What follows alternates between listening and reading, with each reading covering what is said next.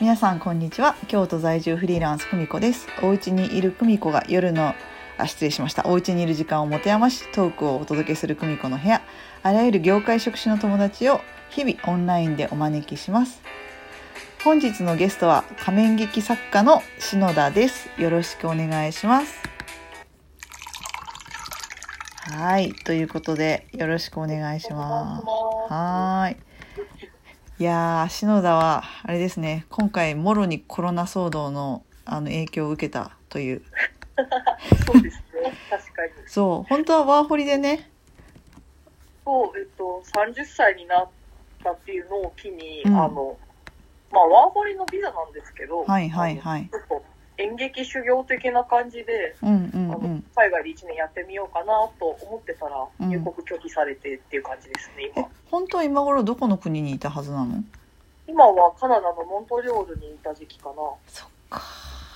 うんうんうんねで、その後、なんかニューヨーク行ったりとか、あとなんだっけ、ベルリンだったりとかベ。ルリン行って、ロンドン行ってで、うんまあ、。ロンドンとニューヨークで舞台が、あの、呼んでもらってるものがあって、はいはいはいはい。あとはいろんなところでそのお面を使った劇のワークショップをしたりして、うんうん、ういんろい。ろ実験しようかなって思ってました。そうなんですよね。それで、ちょっとしたね、クラウドファンディングとかもしつつ、みたいな支そう援ですねしつそうつ。そうそう。でだったんですけどまあその矢先にコロナが来てコロナウイルスが来てでそうなんですよだいぶ変わったっしょプラン、変わりましたね。まあ、うん私、まあそもそも今までサラリーマンしかしたことがなくて、うんうんうんもうんうん、あのロフトワークという会社でプロデューサーをしてたりとかっていう感じだったんですけど、うんまあ、行けなくなって元の会社に戻るわけにもいかないしちょっとこうライフステージ変えようとしてたのでうんうんうん今のこの時間何をすべきかみたいなことがこの1ヶ月ぐらいでなんか分かんな分かんなくなったこともないですけど、うんうんうんいろいろ迷っていろいろ試してみてるみたいな状況です。まあいろいろ考えなきゃいけなくなったよねなんかちょっとね考えうん直すみたいな感じそうですねでめっすちゃ面ね白いですけどね。いやーでも篠田は篠田はいろいろできるから大丈夫だけどね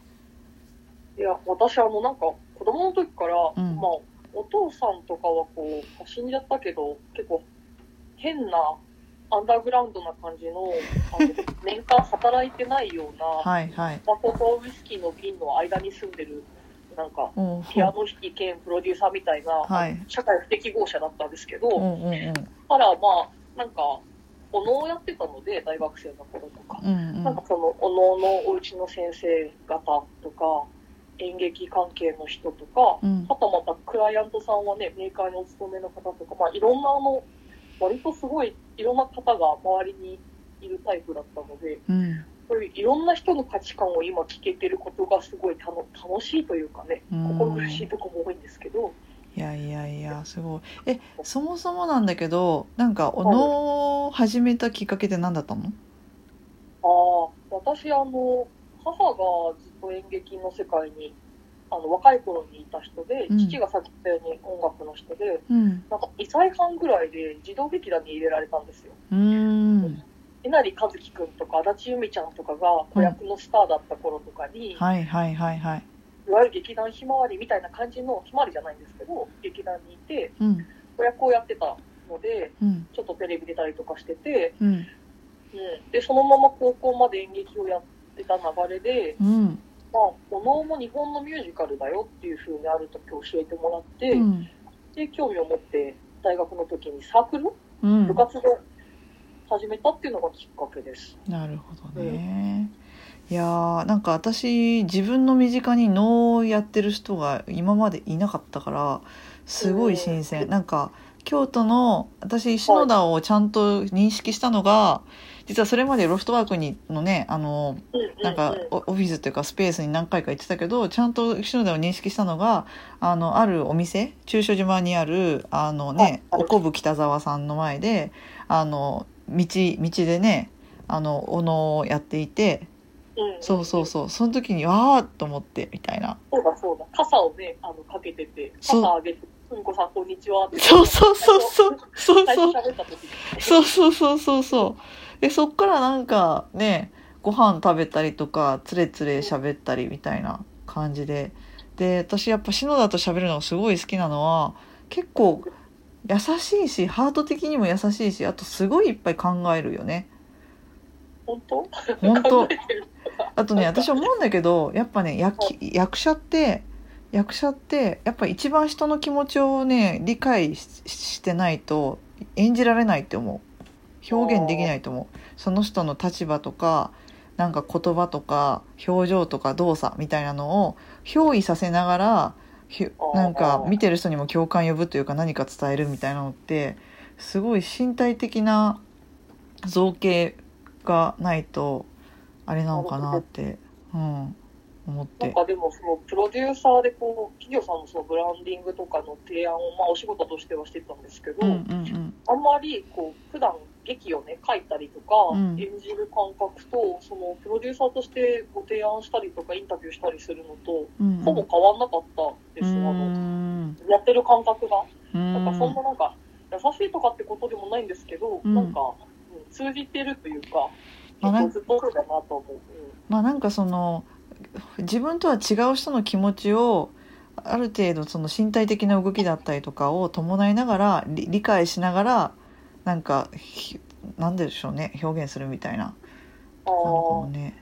そんな風になったらいいですけどね。でも、あとは、まあ、めちゃめちゃ、なんかね、ま、まず、貧しいというか、うんなんかその、う